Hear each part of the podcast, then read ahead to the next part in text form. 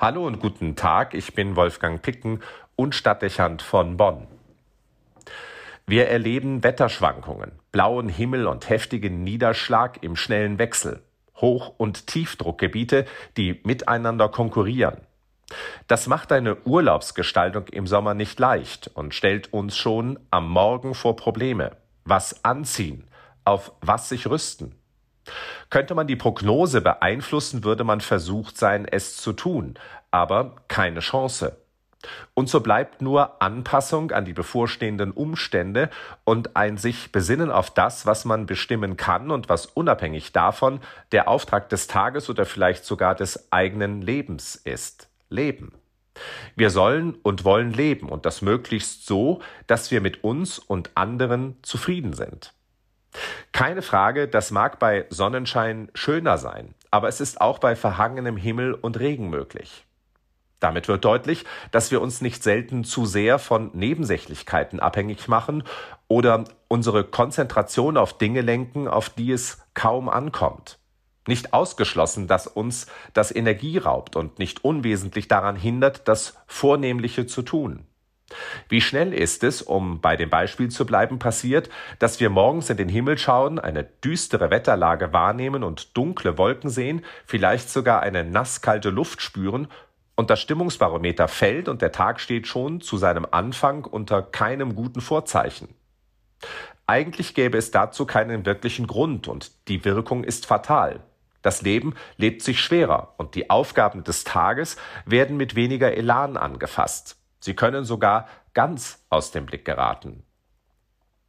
Was auf die Wetterlage zutrifft, das zeigt sich auch bei anderen Gegebenheiten. In den letzten Wochen und Monaten ist beständig von der Krise in der Kirche und dem Rückgang des Glaubens die Rede. Eigentlich, so möchte ich sagen, begleitet mich das Wort von der Kirchenkrise seit meiner Jugend. Immer wieder steht es gewaltig im Raum und bestimmt die Diskussion. Sicherlich haben sich die Themen verändert, die mit diesem Begriff verknüpft wurden, und ergibt sich gegenwärtig der Eindruck, dass die Krise in der gegenwärtigen Zeit in herausragender Weise gravierend und existenziell sein könnte.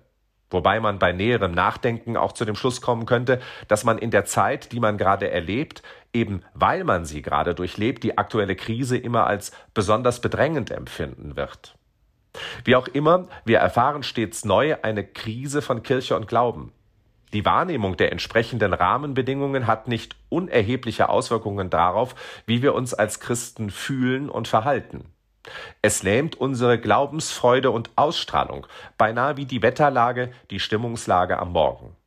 Keine Frage, schnell ist damit aus dem Blick geraten, worauf es im Leben eines Getauften und Gefirmten ankommt. Wir sollen und wollen glauben und das möglichst so, dass dabei Zufriedenheit empfunden wird und die Menschen und die Zeit, in der wir leben, mit dem Geist Gottes erfüllt und geprägt werden kann.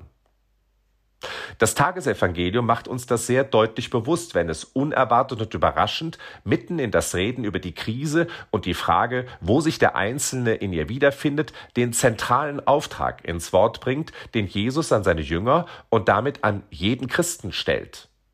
Im Matthäusevangelium sagt er, geht und verkündet, das Himmelreich ist nahe. So bedeutsam es auch ist, bestehende Probleme zu beschreiben, nach Gründen zu fragen und nach Lösungen zu suchen, es sollte und darf uns nicht davon abhalten, das Eigentliche zu tun, nämlich Zeugnis von der Hoffnung zu geben, dass uns das Himmelreich nahe ist und jeden Menschen Gott begleitet. Wer den Weg aus der Krise finden möchte, wird darauf zurückkommen müssen, oder er wird so oder so, gleich wo er steht, in der Krise stecken bleiben. Jesus macht dann mit den folgenden Worten deutlich, dass sein Auftrag einen aktuellen Bezug hat, damals und eben auch heute. Er beschreibt die Situation der Menschen, ihre Nöte, Sorgen und Krankheiten und verweist die Jünger auf diese Weise auf die Dringlichkeit ihrer Mission.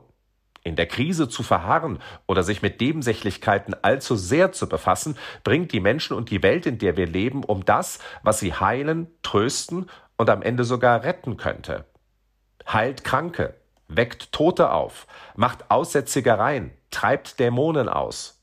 Umsonst habt ihr empfangen, umsonst sollt ihr geben.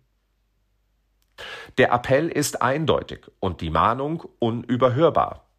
Zweifellos gestattet es die Situation der modernen Zeit nicht, dass wir unsere Mission aus dem Blick verlieren. Wir sehen, da braucht es nur den Blick auf die Nachrichten eines einzigen Tages, wie dringend es der Botschaft Jesu bedarf, wenn sich die Welt zum Guten verändern will und Menschen mit Trost und Zuversicht die Zukunft gestalten wollen.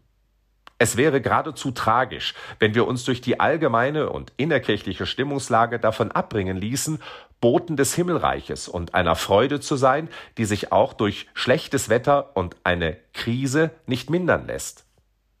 Mir scheint es wichtig, dass wir uns das heute sagen lassen und in den vielleicht ruhigeren Tagen des Sommers bedenken. Wir sprechen vom Wesentlichen, unserem Auftrag als Christen.